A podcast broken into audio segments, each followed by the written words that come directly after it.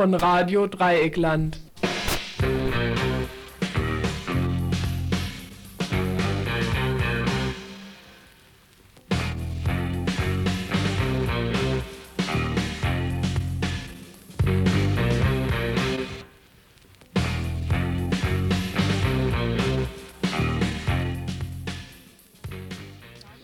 Ja, nennen wir es nicht Tagesinfo, sondern Presseinfo, was ihr in der folgenden Stunde hören könnt, zu der ich euch herzlich begrüße. Einen aktuellen Bericht, und zwar zum Streik der ÖTV, gibt es zum Glück auch noch. Es gab ja noch, oder es gäbe ja noch viel mehr tagesaktuelle Beiträge, wenn wir genug Leute wären die Interviews führen würden, Studiogäste einladen, recherchieren, lesen würden und so weiter. Unsere Stimmen tontechnisch zu klonen, das kriegen wir ja gerade noch hin. Ein Stimmencloning also hört ihr nun in, der, in Form eines Presseinfos.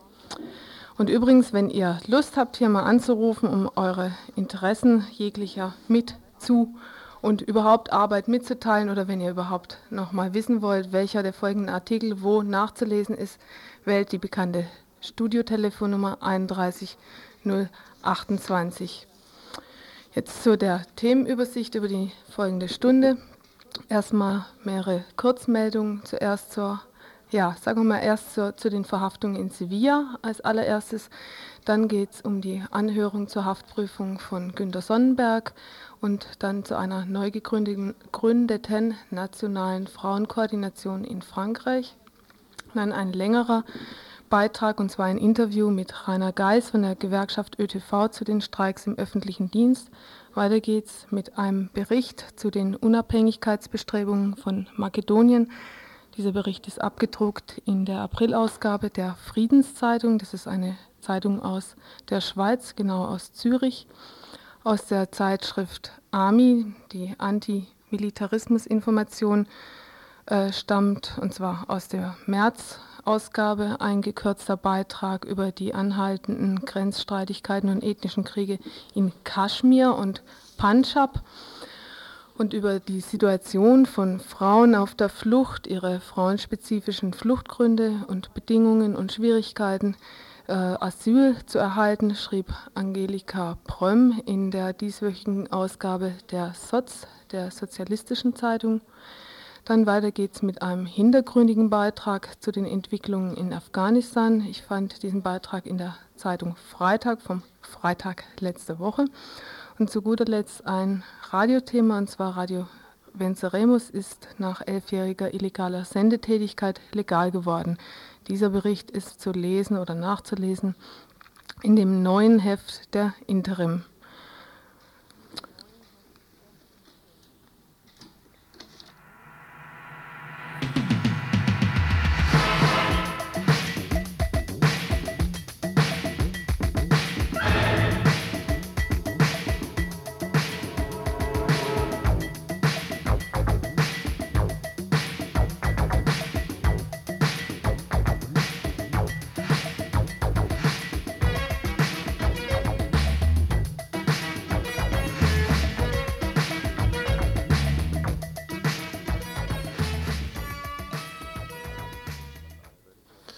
Die erste Kurzmeldung sollte eigentlich ähm, was Aktuelles und was Längeres werden. Eigentlich ein Interview zur Situation von den Leuten, die in Sevilla verhaftet wurden. Nochmal kurz zur Erinnerung. Wir hatten ja schon mehrfach darüber berichtet.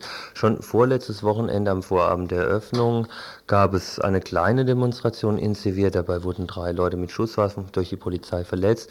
Viele wurden festgenommen, 36 wohl festgenommen damals. Ein paar Tage später, letzten Dienstag, am 21. April, dann wurden Leute, die in der Nähe von Sevilla bei einem Gegenkongress auf einem Fans äh, Campingplatz beim Mittagessen waren, wurden auch nochmal 25 Leute festgenommen, darunter auch zwei Freiburger. Das ist jetzt nicht gerade besonders schlimm, dass es ausgerechnet Freiburger sind, sondern hat den Vorteil, die Leute sind inzwischen frei und werden kommen, werden jetzt gerade erwartet. Die ganzen Deutschen, beziehungsweise der ganz Großteil der Deutschen, gerade die auf dem Campingplatz festgenommen wurden, sind inzwischen alle wieder frei, wurden gestern Abend wohl über die französische Grenze gebracht, haben in einem Hotel auf Kosten des deutschen Konsulates dort eine Nacht noch vollbracht und sind heute Morgen mit allen anderen, auch den nicht verhafteten Kongressteilnehmern und Teilnehmerinnen, in einem Bus Richtung Freiburg ist und dann Richtung Köln gefahren ist jetzt zu vermuten, dass sie kurz hier vor der, vor der Grenze sind, hier in die BRD.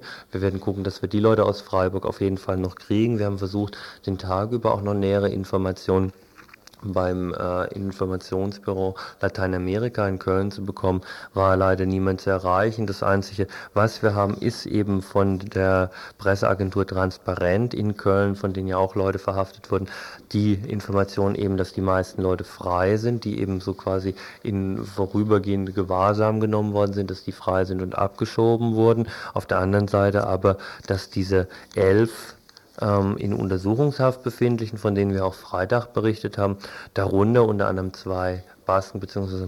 eine Baskin, fünf Spanier bzw. Spanierinnen, auch Deutsche, unter den Deutschen eine 17-Jährige, ein Österreicher, dass die weiterhin in Untersuchungshaft sind und auch bis zur Stunde, das war heute Morgen um 12 Uhr, nichts bekannt war, dass da wenigstens mal eine Anklageschrift vorgelegt wurde oder was. Die sind in Untersuchungshaft und wissen gar nicht genau was. Näheres hoffen wir dann tatsächlich durch die zwei Mitglieder der Aktion Dritte Welt, die jetzt noch im Bus sitzen, die mit in Spanien auf der Gegend Gegenveranstaltungen ähm, waren, durch die morgen zu erfahren, müsst ihr morgen das Info in dieser Sache nochmal weiter reinhören. Gefangener aus der RAF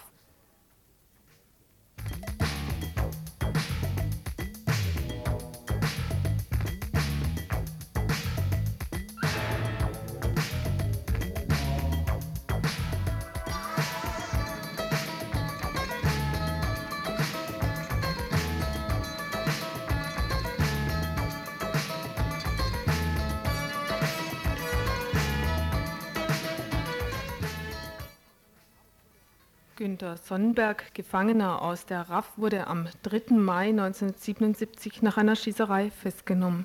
Er wurde dabei lebensgefährlich am Kopf verletzt. Nach einer Notoperation und einer neurochirurgischen Operation kam langsam und phasenweise sein Bewusstsein zurück. Die Folgen seiner Verletzung waren, dass er auf den Stand eines Kleinkindes zurückgeworfen war.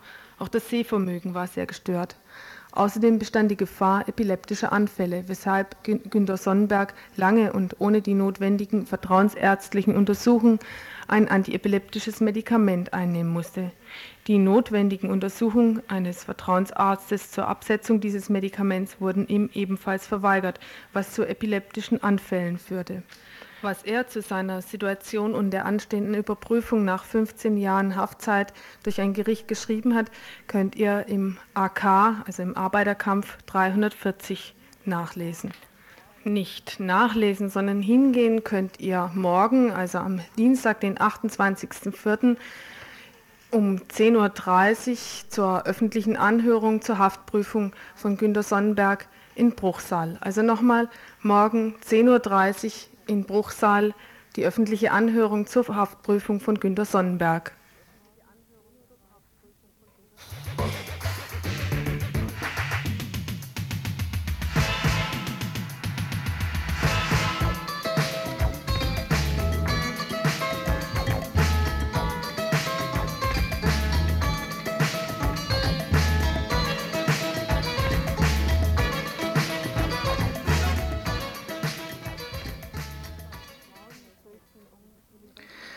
Frankreichs Frauen fürchten um ihre, erkämpfte, ihre erkämpften Rechte.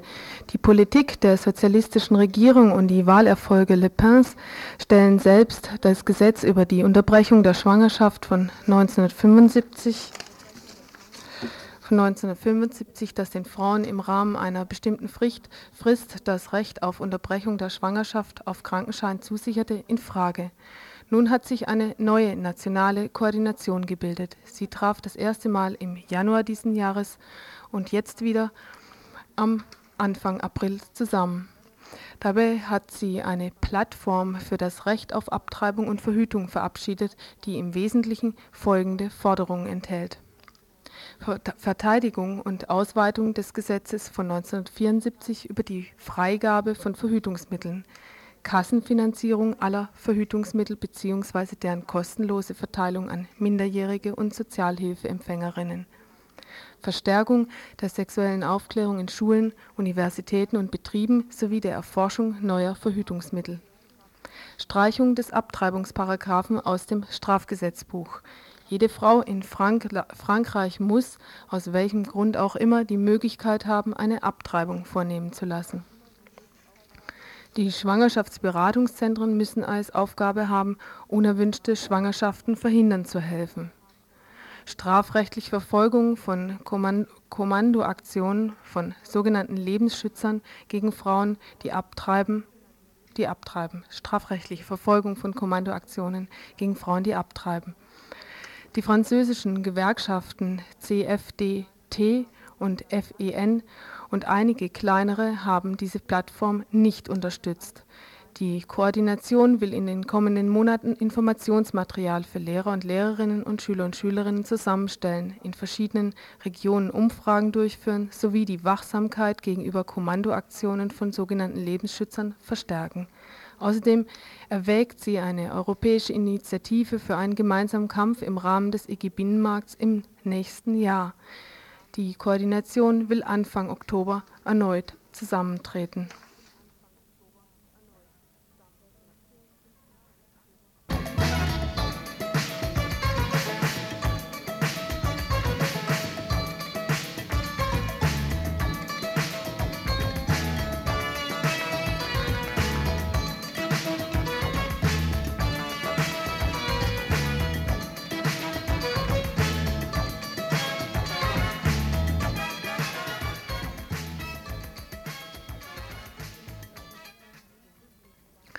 Streiks im öffentlichen Dienst. 18 Jahre ist es mittlerweile her, seit Busse und Bahnen das letzte Mal stillstanden, der Müll vor den Häusern stehen blieb, selbst in Krankenhäusern nur Notdienst lief. Dieses Jahr nun ist es mal wieder soweit. Zu unverschämt hatten sich rechtskonservative Politiker und Unternehmer aufgespielt, selbst die von großer moralischer Verantwortung geprägte Gewerkschaft ÖTV hat nun die Schnauze voll. Nicht Warnstreiks wie im vergangenen Jahr, nicht verbale Entrüstung ist angesagt, sondern Streik. Streik für Lohnerhöhungen, die zumindest einen Teil der Gelder in die Taschen derer lenken soll, die bei Profitzuwächsen von vielen, von vielen Prozent sonst in den Taschen der Unternehmer, Unternehmen blieben würden. Zur Situation in Freiburg ein Gespräch mit Rainer Geis von der Gewerkschaft Öffentlicher Dienst, Transport und Verkehr hier in Freiburg. Und die ÖTV hat heute in einem Betrieb äh, aufgerufen zum unbefristeten Streik und das ist die VAG. VAG heißt, keine Straßenbahn, kein Bus ist heute äh, aus dem Betriebshof gefahren. Äh, man muss sehen, dass rund 600 Beschäftigte der VAG unserem Streikaufruf gefolgt sind. Man kann also praktisch von 100% Beteiligung sprechen. Dass wir zu diesem Schritt letztlich äh, äh, greifen mussten, äh, war notwendig geworden, nachdem die öffentlichen Arbeitgeber ja bekanntlich nichts Besseres angeboten haben wie 4,7 Prozent und wir in unserer Urabstimmung vergangene Woche ein deutliches Votum unserer Mitglieder erhalten hatten, äh, Streikmaßnahmen durchzuführen. Sind denn in den verwandten äh, Gewerkschaftsbereichen, äh, als zum Beispiel bei der Postgewerkschaft oder auch bei den Bähnlern, ist da auch schon was am Laufen heute? Wir haben ja einen lokalen Arbeitskreis, in dem alle DGB-Gewerkschaften des öffentlichen Dienstes äh, zusammensitzen, um die Streikmaßnahmen zu koordinieren. Man kann also äh, auch von Streikmaßnahmen berichten, beispielsweise bei der Deutschen Bundesbahn.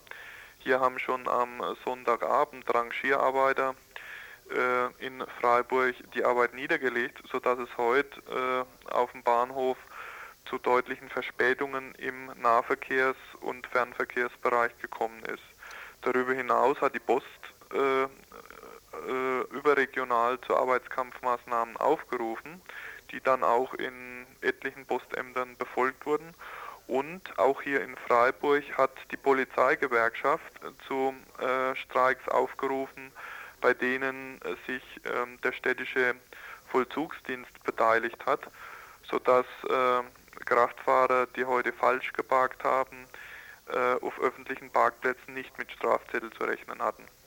Die Kampagne der Arbeitgeberseite war ja von der, sagen wir, von der Werbegrafik und von der Logistik her ja so schlecht nicht, von wegen säg nicht an dem Ast, auf dem du sitzt. Und es hat, das habt ihr ja auch oftmals bestätigt, bei euren Mitgliedern ja auch Wirkungen gezeitigt, in der Form, dass man eben dann ja vielleicht bei dem einen oder der anderen auch irgendwo so ein Wanken oder sowas festgestellt hat. Jetzt erstaunt dann aber vielleicht doch, dass so viele oder dass so eine hohe Streikbereitschaft und auch so ein äh, gutes Ergebnis bei der Urabstimmung stattgefunden hat. Wie erklärt ihr euch das? Nun, äh, die öffentlichen Arbeitgeber haben ja die Kollegen im öffentlichen Dienst in den Streik förmlich hineingetrieben.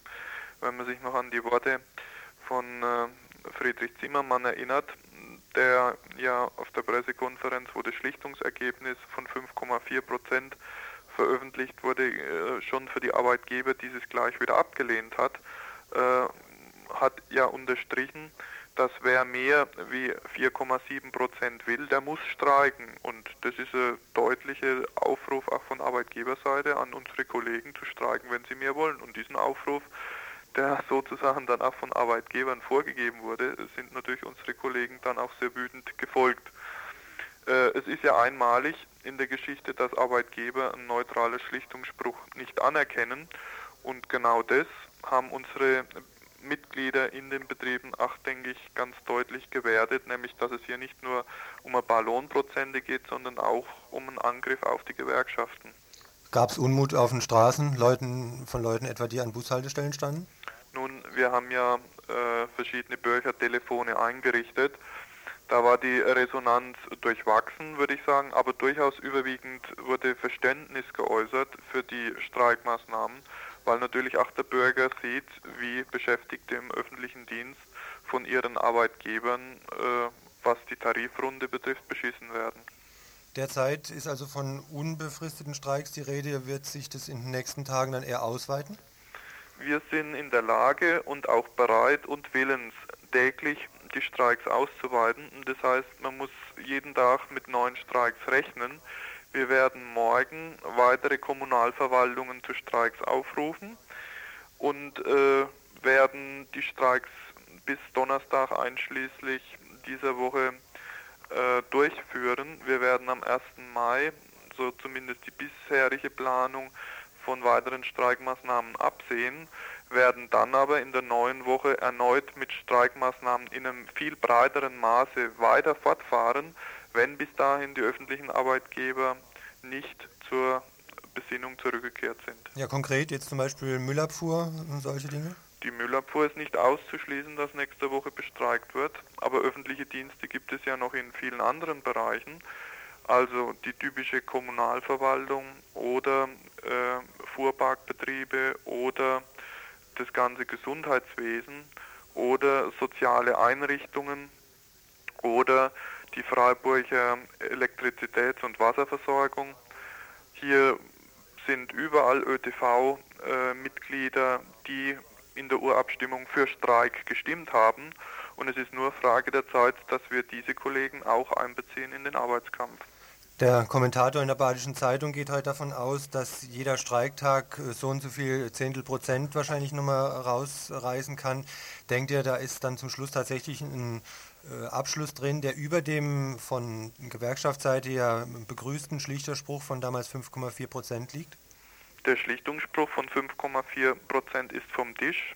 Ab dem Zeitpunkt, wo die Arbeitgeber ihn nicht akzeptiert haben, sind natürlich auch die Gewerkschaften zurückgekehrt zu ihrer alten Forderung 9,5 Prozent. Naja, aber politisch hatten die Gewerkschaften ja doch relativ flott bei den 5,4 Prozent Ja gesagt. Um zu signalisieren, äh, dass wir durchaus gewillt sind, ohne Arbeitskampf zu einer gütlichen Lösung zu kommen.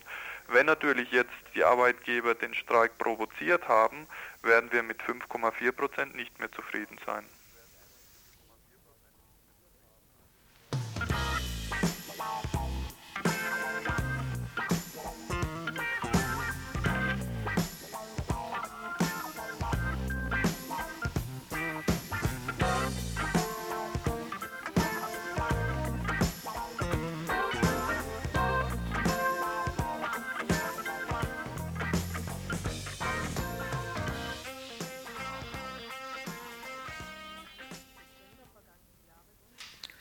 Anfang September vergangenen Jahres ist die Bevölkerung der Republik Mazedonien an die Urnen gerufen worden, um darüber zu entscheiden, ob sie im Falle des Scheiterns einer jugoslawischen Lösung mit einer Unabhängigkeitserklärung einverstanden sei. 73 Prozent der abstimmenden Bevölkerung, Albanerinnen und Serbinnen, boykottierten das Referendum, bejahten die Frage als Mazedonien im Dezember den Antrag auf staatliche Anerkennung stellte, befand die EG-Kommission, dass es als einzige Republik des ehemaligen Jugoslawien die Kriterien für die Anerkennung erfülle. Griechenland legte Protest ein und seither stehen gegenseitige Beteuerungen, das Heraufbeschwören von nationalen Ängsten auf der Tagesordnung Mazedonien ist bis heute nicht anerkannt, wohl weniger wegen des griechischen Vetos, eher weil sich einfach niemand für das wirtschaftlich uninteressante und arme Mazedonien interessiert. Das Einkommen der Republik betrug bis zum Ausbruch des Jugoslawien-Konflikts die Hälfte des jugoslawischen Durchschnitts. Die VMRO, die Innermakedonische Revolutionäre Organisation, ist der Schmelztiegel der makedonischen Frage 1893 in Thessaloniki gegründet, war das Ziel der Befreiungsorganisation zunächst die Beendigung der osmanischen Vorherrschaft und dann ein vereintes Makedonien. Die griechischen Makedonierinnen sind heute ein vollwertiger Teil der griechischen Gesellschaft. Sie sind mit ihrer Situation zufrieden und können mit der Wahnidee eines makedonischen Großreiches nichts anfangen in Griechenland gibt es kein makedonisches Minderheitenproblem, die dort lebenden Makedonierinnen verstehen sich als Griechinnen. Anders sieht das für die Makedonierinnen im ehemaligen Jugoslawien aus. Dort hatte Tito eine eigenständige Gemeinschaft und Kultur gefördert. Viele in der Republik Makedonien können die Haltung Griechenlands in der Anerkennungsfrage nicht verstehen, auch nicht dessen Ängste die VMRO, also nochmal, das ist die Innermakedonische Revolutionäre Organisation. Sie ist die radikalste der neu entstandenen Parteien in der Republik Makedonien. Sie verfolgt eine Politik der Vereinigung des jugoslawischen Makedonien mit dem bulgarischen und dem griechischen Ägäis-Makedonien. Dieses Großmakedonien hätte auch den Zugang zum Meer. Bei den Parlamentswahlen 1990 hat die VMRO ein Drittel der Stimmen erhalten und stellt heute den Vizepräsidenten. Und so wurde Griechenland nach der Unabhängigkeitserklärung der Republik Makedonien unruhig. Nach, nach Angaben des Nouveau Quotidien hat Griechenland im Grenzgebiet Manöver abgehalten. Die geplante Dienstzeitverkürzung für die Wehrpflichtigen ist vorläufig suspendiert. Griechenland wird, will einen Staat mit einem Namen Mazedonien nicht anerkennen. Damit, so befürchtet es, wären Grenzkonflikte vorprogrammiert. Die Angst ging sogar so weit, dass Athen beim Vatikan protestierte, weil die Weihnachtsbotschaft auch in der makedonischen Sprache verlesen wurde. Bulgarien und die Türkei haben inzwischen erklärt, dass sie einen Staat Makedonien anerkennen werden. Griechenland fordert nun noch nachdringlicher als zuvor, dass seine EG-Partner Makedonien nicht anerkennen und dass die Grenzen geachtet werden. Bislang folgen die EG-Staaten der Politik Griechenlands. Falls die EG-Staaten aber in der Anerkennungsfrage umschwenken, steckt Griechenland in der Zwickmühle. Es ist ein armes Land und von der EG abhängig. Mit wirtschaftlichen Sanktionen könnte es leicht unter Druck gesetzt werden. Auch so ist die wirtschaftliche Situation schwierig, da Griechenland auf gute Beziehungen mit, der, mit den ehemaligen jugoslawischen Republiken angewiesen ist. Der gesamte Westhandel wird über die jugoslawische Transitroute abgewickelt, der Transport per Schiff oder Flugzeug ist viel zu teuer. Beunruhigend ist für Griechenland aber auch, dass die amerikanische Presse die makedonische Minderheit in Griechenland mit Sympathie beobachtet. Auch geben offizielle Kontakte zwischen Washington und der VMRO in Skopje Anlass zur Sorge. Die USA haben mit dem Golfkrieg ihre Macht demonstriert und mit dem Morden erst dann aufgehört, als auch der Letzte ihre Drohung verstanden hatte. Sie haben ein Interesse daran, in den NATO-Ländern präsent zu sein und wissen, dass es nicht genügt, mit dem roten Knopf drohen zu können. Die griechische Regierung hat sich im letzten Jahrzehnt eher amerikafeindlich gezeigt. Auch der Protest gegen die NATO war groß. Das gefiel den USA natürlich gar nicht. Sie konnten nun den Balkankonflikt dazu nutzen, ihre Stellung in Griechenland wieder zu festigen. Doch nicht nur Griechenland hat Probleme mit einem unabhängigen Staat Makedonien. Auch die Albanierinnen der Republik haben ihre Befürchtungen, wenn ein Staat unter makedonischer Vorherrschaft gebildet wird und fordern Unterstützung von Al Albanien, einige sogar den Anschluss. Und die türkische Minderheit wird wohl die nächste sein, die nationalistische Wünsche vorbringt. Die Unabhängigkeitserklärung Sloweniens hat einen Stein ins Rollen gebracht. Sie hat nationalistische Bewegungen, Ängste und schmerzvolle Erinnerungen aus der noch nicht verarbeiteten Geschichte losgetreten. Ja, das war also ein Artikel aus der Zeitschrift Friedenszeitung, geschrieben von Avi Sirmoglu. Ähm, ihr kriegt die Friedenszeitung zum Beispiel im Jus Fritz oder eben in Zürich.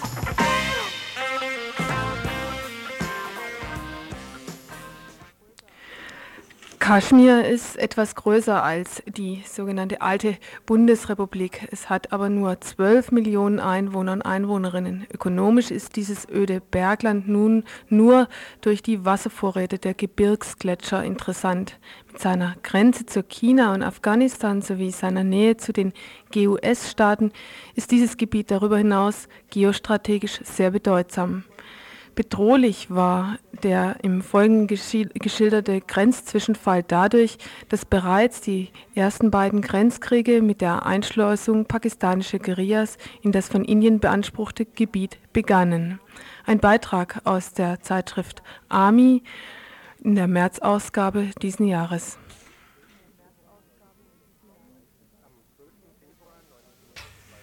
Am 12. Februar 1992 stürmten 20.000 Menschen von Pakistan aus die indischen Grenzanlagen in der Region Kaschmir. Dabei starben zwölf Menschen und 150 wurden verletzt. Organisiert hatte den Zwischenfall die Jammu and Kashmir Liberation Front, die seit August 1988 einen Guerillakrieg mit dem Ziel der Wiedervereinigung Kaschmirs aufgenommen hatte. Der Konflikt begann bereits 1947 als das britische Kolonialgebiet in einen muslimisch-pakistanischen und einen hinduistisch-indischen Teil aufgegliedert wurde. Diese Zerteilung gemäß der Religionszugehörigkeit der jeweiligen Bevölkerungsmehrheit führte in den Jahren nach der Staatsgründung zu einem Bürgerkrieg, der eine Million Tote und zwölf Millionen Flüchtlinge forderte. Kaschmir wurde, obwohl mehrheitlich von Moslems bewohnt, der Indischen Union einverleibt. Dreimal, und zwar 1947, 1965 und 1971 haben Pakistan und Indien um die Vorherrschaft in Kaschmir Krieg geführt, was bereits am 1. Januar 1949 zu einer Landesteilung in das nördlich pakistanische Kaschmir, Kaschmir Assad und den südlichen Teil, der auch als Doppelstaat Jammu und Kaschmir Bundesstaat der Indischen Union wurde. Der Grenzverlauf ist nach wie vor umstritten. Kaschmir hat 12 Millionen Einwohner und Einwohnerinnen. Ökonomisch ist dieses öde Bergland nur durch die Wasservorräte der Gebirgsgletscher interessant. Mit einer Grenze zu China und Afghanistan sowie seiner Nähe zu den GUS-Staaten ist dieses Gebiet darüber hinaus geostrategisch sehr bedeutsam.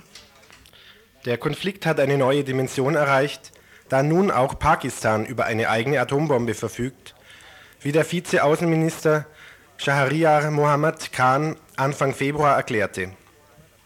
Indien hatte seine erste Atombombe bereits am 18. Mai 1974 bei Pokhran an der Grenze zu Pakistan getestet. 1983 sollen Indien und Israel gemeinsam geplant haben, den pakistanischen Atomreaktor bei Karachi zu bombardieren, um so die Entwicklung einer, wie es hieß, islamischen Bombe zu verhindern.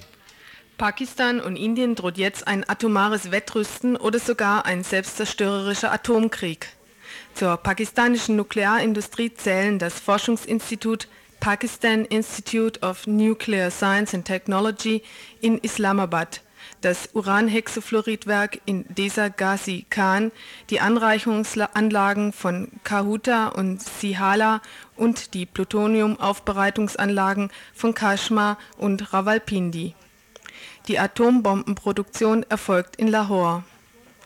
Indiens wichtigstes Forschungsinstitut ist das Bhabha Atomic Research Center bei Trombay. Durch seine Uranminen bei Yaduguda ist es von ausländischen Importen unabhängig. Eine Urankonversionsanlage gibt es in Trombay, Wiederaufbereitungsanlagen in Tarapur, Trombay und Kalpakam. Indien hat sieben Forschungsreaktoren, von denen mindestens drei zur militärischen Plutoniumgewinnung genutzt wurden. Verschärft wird die Bedrohungssituation dadurch, dass beide Staaten zukünftig mit erheblichen Problemen bei der Einsatzbereitschaft ihrer Rüstungspotenziale rechnen müssen. Durch den Zusammenbruch der sowjetischen Rüstungsindustrie in, ist Indien von Ersatzteillieferungen für 80 Prozent seiner Waffen abgeschnitten. Pakistan wird von den USA wegen seines Atomwaffenprogramms boykottiert, was bereits zum Ausfall sämtlicher F-16 Jagdflugzeuge geführt haben soll. Ein Krieg könnte jederzeit beginnen, da beide Staaten ihre Streitkräfte entlang der Grenze massiert haben. In ihrem Teil Kaschmirs haben die Inder 150.000 Mann stationiert. Sie führen dort einen Guerillakrieg gegen die 45.000 Kämpfer von 18 separatistischen Gruppen. Diese werden von Pakistan unterstützt. Bisher hat es mehr als 6000 Tote gegeben.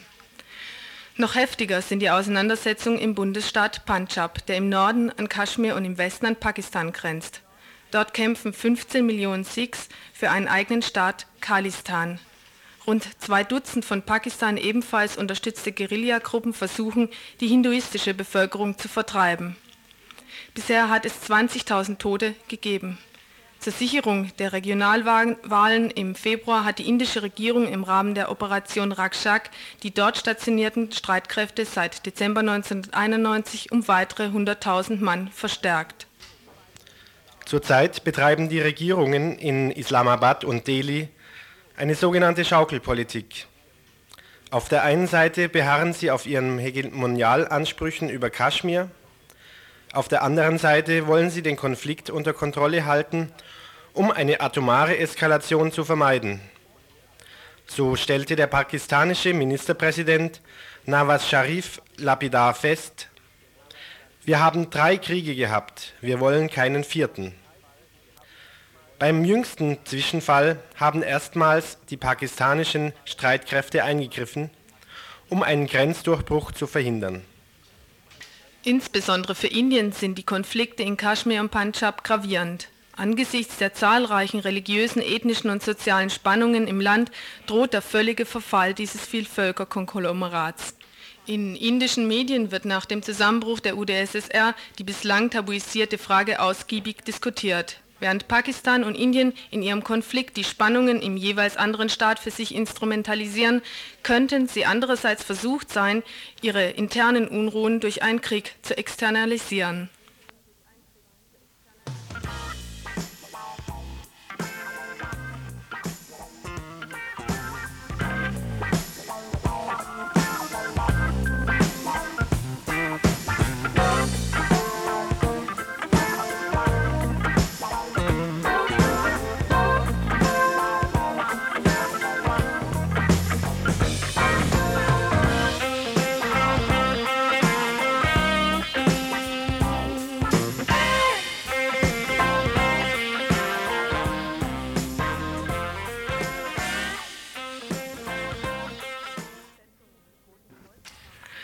Nach Schätzungen des Roten Kreuzes haben weltweit etwa 500 Millionen Menschen ihre Heimat verlassen, in der Hoffnung, der Armut zu entfliehen. Die Wanderungsbewegungen gehen dabei hauptsächlich innerhalb eines Staates von den Dörfern in die Slums der Großstädte. Von den etwa 15 Millionen Menschen, die vor Krieg, politischer Verfolgung, Bürgerkrieg, Hungersnot und ökologischen Katastrophen außer Landes geflohen sind, davon sind etwa 5 Prozent in die reichen Länder Europas geflohen, sind mindestens drei Viertel Frauen und Kinder. In manchen Regionen sind es 90 Prozent. In der Bundesrepublik beträgt der Anteil der weiblichen Asylsuchenden allerdings nur 20 bis 30 Prozent. Die Zahl ist ungenau, da die Geschlechtszugehörigkeit nicht statistisch erfasst wird. Der Grund für diese Diskrepanz liegt in der allgemeinen weltweit vorhandenen geschlechtsspezifischen Arbeitsteilung und Unterdrückung von Frauen. Die Weiterflucht von einem Nachbarland in eines der reichen Länder auf dem Luftweg ist enorm teuer. Es müssen nicht nur die normalen Reisekosten aufgebracht werden, sondern Schlepper bezahlt werden, illegale Papiere, Bestechungsgelder und so weiter.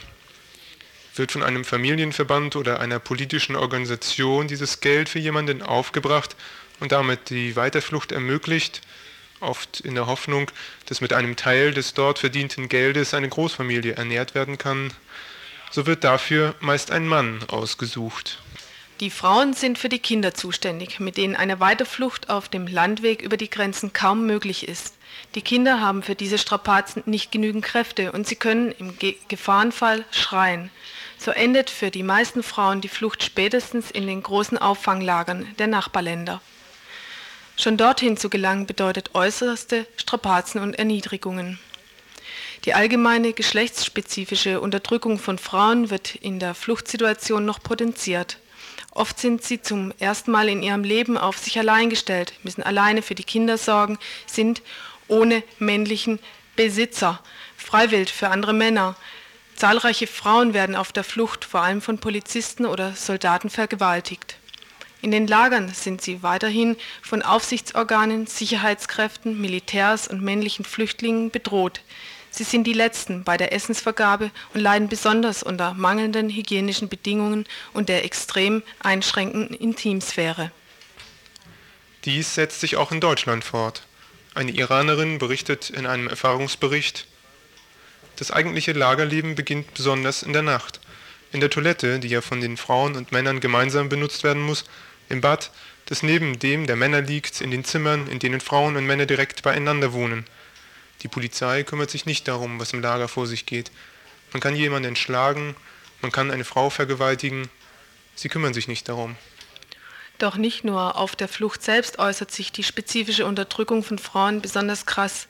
Es gibt auch eine Reihe frauenspezifischer Fluchtgründe und schließlich die besondere Schwierigkeit von Frauen zum Beispiel in der BRD, ihre Fluchtgründe als asylrelevant anerkannt zu bekommen.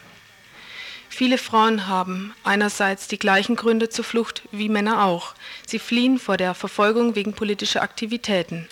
Dazu zählen aus Sicht der Verfolgerstaaten auch soziale Aktivitäten zur Unterstützung politischer Aktionen und, und Organisationen. In der BRD haben sie allerdings keine Chance, deswegen Asyl zu erhalten.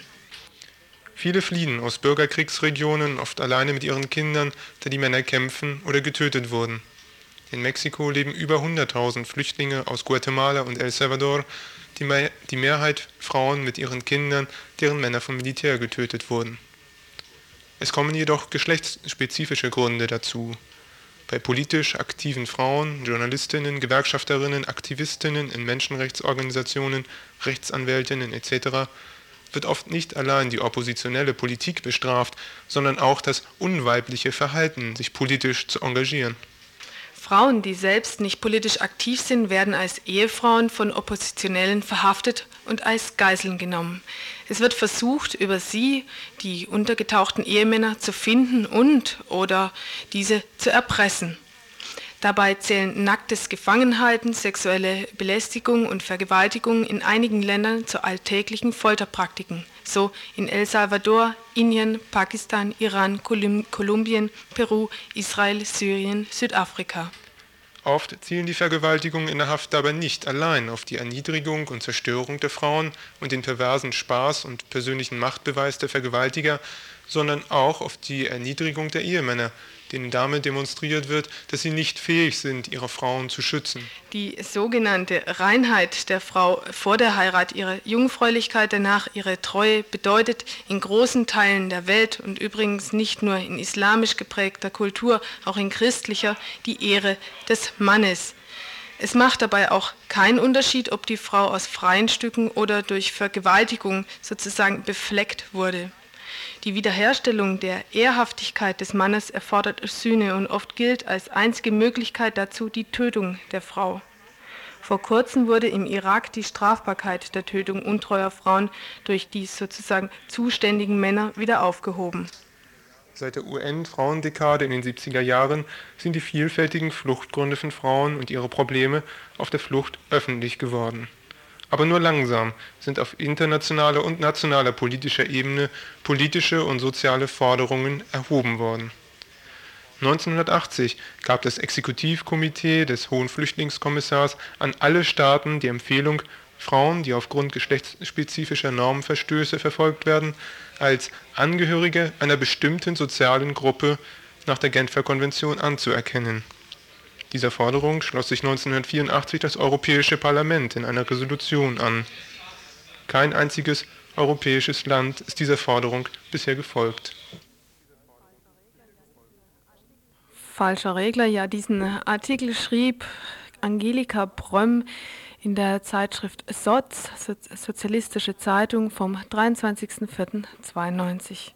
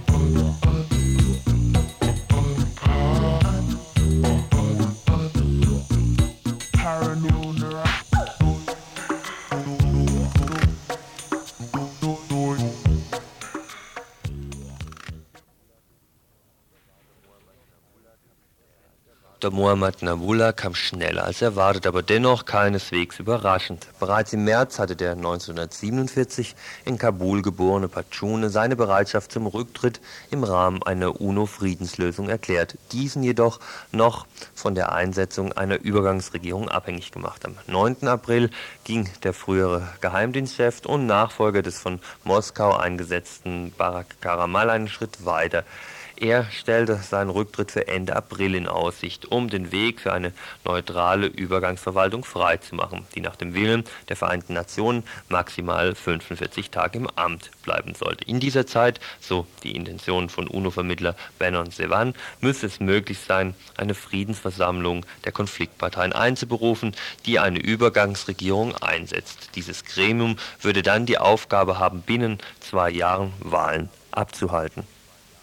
Doch die Dinge entwickelten sich anders. Vier Jahre nach Unterzeichnung der Genfer Afghanistan-Abkommen, die der Sowjetunion den Rückzug aus einem verhängnisvollen Abenteuer ermöglichten, aber dem Land am Hindukusch keinen Frieden brachten, weil die Mujahideen gar nicht am Verhandlungstisch saßen, ist vieles denkbar. Sogar eine Teilung Afghanistans in einen tadschikisch-usbekischen Norden und einen pashtunischen Süden. Ein damit verbundener Nationalitätenkonflikt könnte ebenso blutig verlaufen wie der 13 Jahre alte Krieg zwischen der Regierung in Kabul und den Mujahedin. Denkt man an die vielen familiären Banden zwischen Pashtun und Tadschiken, wäre er ebenso sinnlos. Aber die Vernunft hat es schwer in einem zerrissenen und geschundenen Land, wo die Vertreter mancher Minderheiten jetzt die Chance sehen, es den Pashtun heimzuzahlen, die schon seit Jahrhunderten die dominierende Nationalität sind. Wohl keineswegs zufällig, machten ehemals regierungstreue Stammesmilizen des usbekischen Generals Abdul Rashid Dostum gemeinsame Sache mit den Mujahideen des legendären tschadschikischen Feldkommandeurs Ahem Shah Massoud bei der Übernahme der unweit zur ehemaligen Sowjetgrenze gelegenen Stadt Mazar-i-Sharif gegen den patschunischen militärischen Oberbefehlshaber in den Nordprovinzen. Inzwischen hat sich in Masai Sharif ein Rat des Vereinigten Kommandos der Nordprovinzen etabliert, dem die Vertreter der bewaffneten Formation nationaler Minderheiten angehören sollen. Noch ist unklar, ob damit die Abspaltung des Nordens vom Süden ihren Lauf nimmt. Näher dürfte zum gegenwärtigen Zeitpunkt liegen, dass sich General Dostum und andere Milizchefs beim Poker um die Macht ein gutes Platz sichern wollen. Deshalb, Deshalb gingen sie auf Distanz zu Kabul und paktierten je nach Interessenslage mit einzelnen Mujahideen-Gruppierungen. In Afghanistan gab und gibt es unzählige Zweckbündnisse, ein kaum zu entwirrendes Knäuel von Abhängigkeiten und Verbindungen. Massouds-Verbände beherrschen seit langem den für Kabul lebensnotwendigen Saarlandpass. Für die Passagen der Güter wurde bislang kräftig kassiert. Das war für den Löwen vom Panjshir-Tal allemal lukrativer als der Hauptstadt und damit dem Regime den Hahn zuzutrennen. Außerdem wollte Massoud damit seinem Rivalen Gulbuddin Hekmatyar, dem Chef der fundamentalistischen Hizbi Islami, schaden.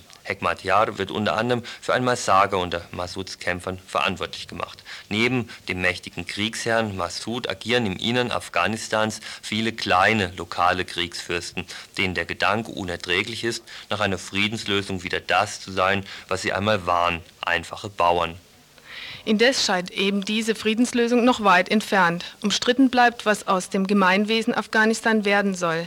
Hekmatyar will daraus einen orthodoxen Religionsstaat formen, obwohl den in ihrer Mehrheit sunnitischen Afghanen eher religiöse Toleranz nachgesagt wird. Der Fundamentalist Hekmatyar will damit zugleich die traditionelle Stammesordnung beseitigen. Ungewiss auch die Rückkehr zu den alten Verhältnissen, das heißt zu einem Afghanistan, in dem sich die Stammesführer nicht von einer schwachen Zentralgewalt in Kabul ans Gängelband nehmen ließen. Über ein Jahrzehnt Krieg mit weit über einer Million Toten haben die Strukturen erschüttert und neue Realitäten entstehen lassen. Die Patschunen mit etwa 7,5 Millionen, die größte ethnische Gruppe, 50 Prozent der Gesamtbevölkerung übrigens, bekommen es mit zunehmendem selbstbewussten Minderheiten wie den Tschadschiken 20 Prozent, Usbeken 9 Prozent, oder Hazare 8% zu tun. Diese wollen mehr Einfluss. Und da die Grenzen zu den einst mittelasiatischen Sowjetrepubliken viel durchlässiger geworden sind, ist auch ab und an von einem Groß Tadschikistan die Rede. Verbal oder vorgenommener Zusammenschluss der Republiken Tadschikistan und einiger nördlichen Provinzen Afghanistans mit starkem tschadikischen Bevölkerungsanteil. Gerade in den GUS-Republiken Tadschikistan, Usbekistan und Turkmenistan wird mit Argusaugen die Entwicklung beim südlichen Nachbarn verfolgt. Ein fundamentalistisches Afghanistan würde zweifellos muslimische Tendenzen bei Kabuls nördlichen Nachbarn fördern, welche die alten und zugleich neuen Eliten hinwegfegen könnten. Der prominente Mujahideen-Führer Sayyaf warb jüngst mit den Worten Unsere zentralistischen Brüder sollten sich der islamischen Gemeinschaft von ganzem Herzen anschließen und die Marxisten und Stalinisten, die dem Sieg, der islamischen Revolution in Afghanistan Hindernisse in den Weg werfen wollen, verurteilen. Die kaum verhüllte Aufforderung zum Aufruhr war sicher auch als Warnung an die Adresse der Herrschenden in Schunabe, Tschakent und anderswo gedacht, die auch nach dem Zusammenbruch der Sowjetunion Nahrungsmittel und Treibstoff an das Kabuler Regime liefern, weil der flexible Najibullah ihnen lieber war als der starrsinnige Hekmatyar. Auch an anderen Staaten, die verglichen mit den mittelasiatischen Gussrepubliken von weitaus größerer Bedeutung sind, fütterten Najibullah um Hekmatyar nicht an die Raufe kommen zu lassen. Iran soll über das Territorium Usbekistan Brennstoffe für das schwer unter Druck geratene Regime zur Verfügung gestellt haben. Teheran, das sich als Interessensvertreter der schiitischen Minderheiten in Afghanistan sieht und deren angemessene Beteiligung an der Macht sichern möchte, will eine Alleinherrschaft der sunnitischen Widerstandsparteien verhindern, die bislang im pakistanischen Peshawar ihr Hauptquartier hatten. Pakistan, das noch bis vor kurzem diese afghanische Parteienallianz mit ihrem Exponenten Hekmatyar nachhaltig unterstützt hatte, tritt jetzt für den UNO-Friedensplan und damit einen Interessensausgleich auf breiter Grundlage ein.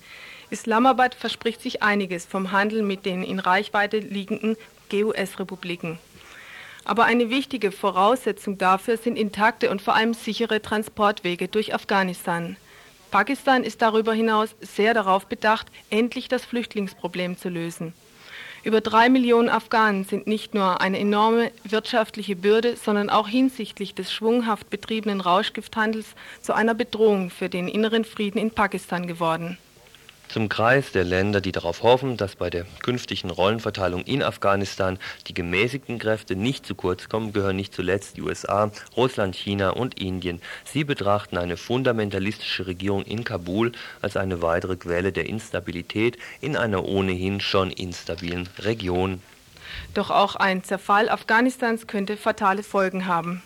Wenn sich Tadschiken und Usbeken vom bisherigen Staatsverband lossagen und es zu einer territorialen Vereinigung mit Tadschikistan und Usbekistan kommt, dann wird auch die nie beigelegte Patschun-Frage in das Blickfeld rücken, von jeher eine, ein Zankapfel zwischen Afghanistan und Pakistan. Dafür sorgten die Briten, die im vergangenen Jahrhundert die Patschun-Zone im jetzigen Nordwesten Pakistan annektierten und 1947 Pakistan überließen. Wenn im Strudel des allgemeinen Zerfalls Afghanistans dieser Konflikt eskaliert und patschunische Nationalisten auf beiden Seiten zum Vereinigungsmarsch aufrufen, ist nicht einmal auszuschließen, dass auch der Staat Pakistan in ernste Bedrängnis geraten könnte. Ja, diesen Bericht könnt ihr lesen und zwar in der Zeitschrift Freitag vom 24. April unter dem Titel Das zerrissene Land am Hindukusch.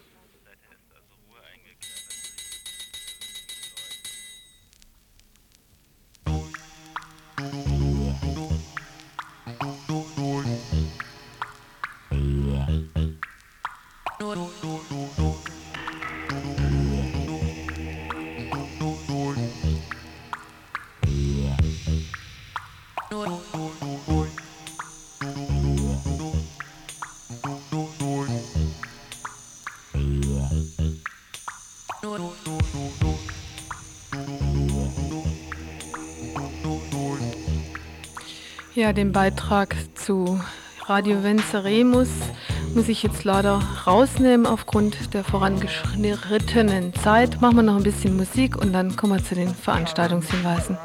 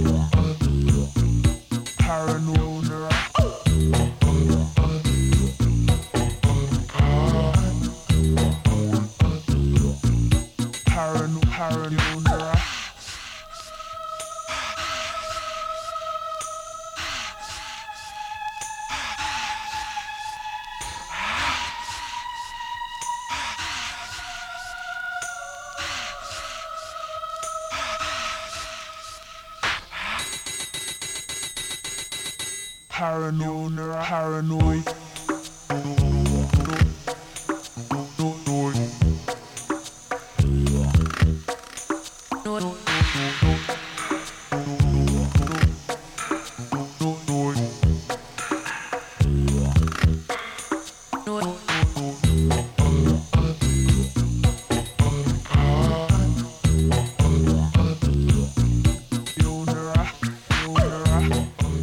Kommen wir zu den Veranstaltungshinweisen.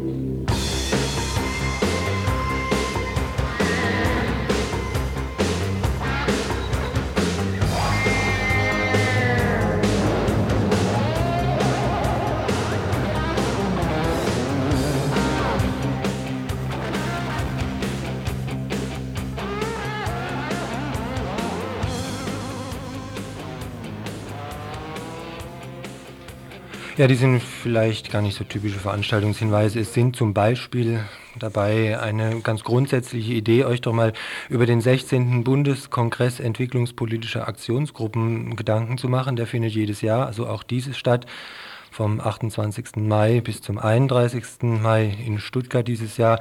Ihr habt vielleicht auch bei uns da schon des Öfteren drüber gehört.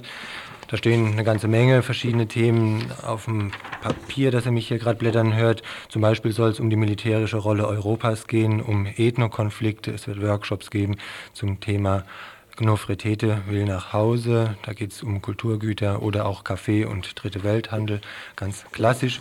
Wenn euch das Thema interessiert, ihr werdet bestimmt noch öfters hier bei uns bei Radio Dreieckland was dazu hören. Ihr könnt euch aber auch mal die Informationen zuschicken lassen, vielleicht auch hingehen. Die kriegt ihr entweder zugeschickt, indem er in Hamburg an den BUKO, an den Bundeskongress Entwicklungspolitische Aktionsgruppen schreibt. Die hocken im Nerstweg 32 in 2000 Hamburg 50. Wenn es zu schnell wäre, ihr könnt gerne nach der Sendung nochmal anrufen, dann sagen wir es euch nochmal genau. Ihr könnt aber bestimmt auch bei der Aktion Dritte Welt es nochmal erfahren hier in Freiburg.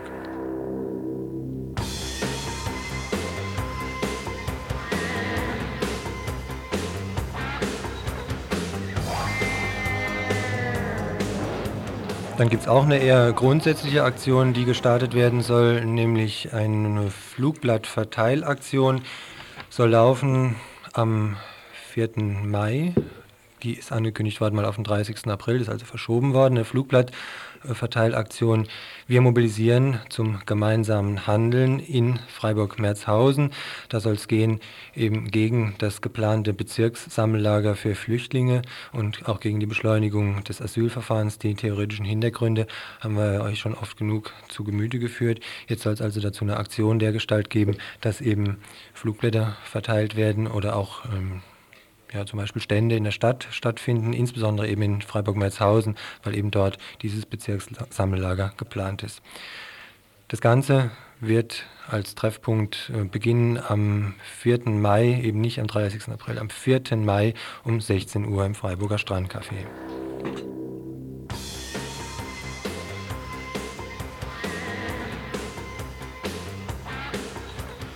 Nochmal so was ganz Grundsätzliches, auf das wir euch einfach mal hinweisen wollten, nämlich das Frauenvorlesungsverzeichnis. Das gibt es zurzeit in der Freiburger Uni. Da könnt ihr mal die Augen aufsperren. Da geht es einfach anlässlich der Tatsache, dass es sehr viele, sehr viel mehr Studentinnen eben gibt, als dies sich in irgendeiner Weise auch nur in den offiziellen Vorlesungen eben widerspiegelt.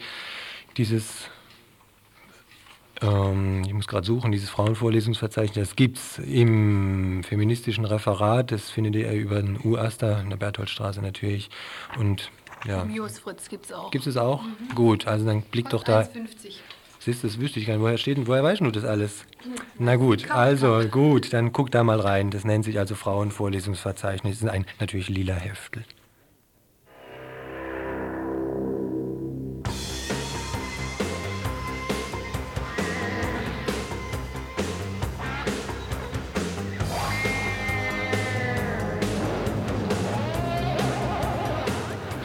Eine Veranstaltung, die morgen am Dienstag stattfinden wird, und zwar in, in, in Bad Krotzingen im evangelischen Gemeindesaal. Eine Veranstaltung zu Fessenheim, die unheimliche Bedrohung. Da wird es allgemeine Informationen geben von der Frau Dr. Christa Reisner von den Badisch-Elsässischen Bürgerinitiativen. Es wird gehen um Umgebungsüberwachung von Fessenheim. Da wird auch eine Akademikerin ähm, berichten. Dann gibt es zum Thema Gefährdung durch radioaktive Niedrigstrahlung Strahlung, ein Vortrag von der IPPNW, der Ökologischen Ärzteinitiative der Regionalgruppe Freiburg. Das Ganze wird von Dr. Freier, ja, so viel studierte Leute, Dr. Franz Papst aus Bad Krotzing moderiert. Und dann hat noch jemand hier aufs Flugblatt geschrieben, sehr sinniger und richtigerweise, ihr könnt aus Freiburg, wenn ihr von da aus jetzt zuhört, euch mit dem Zug hinbegeben. 1926 ab Hauptbahnhof und zurück gibt es da auch noch Verbindungen nach Bad Krotzing in die Schwarzwaldstraße 7. Dort ist der evangelische Gemeindesaal.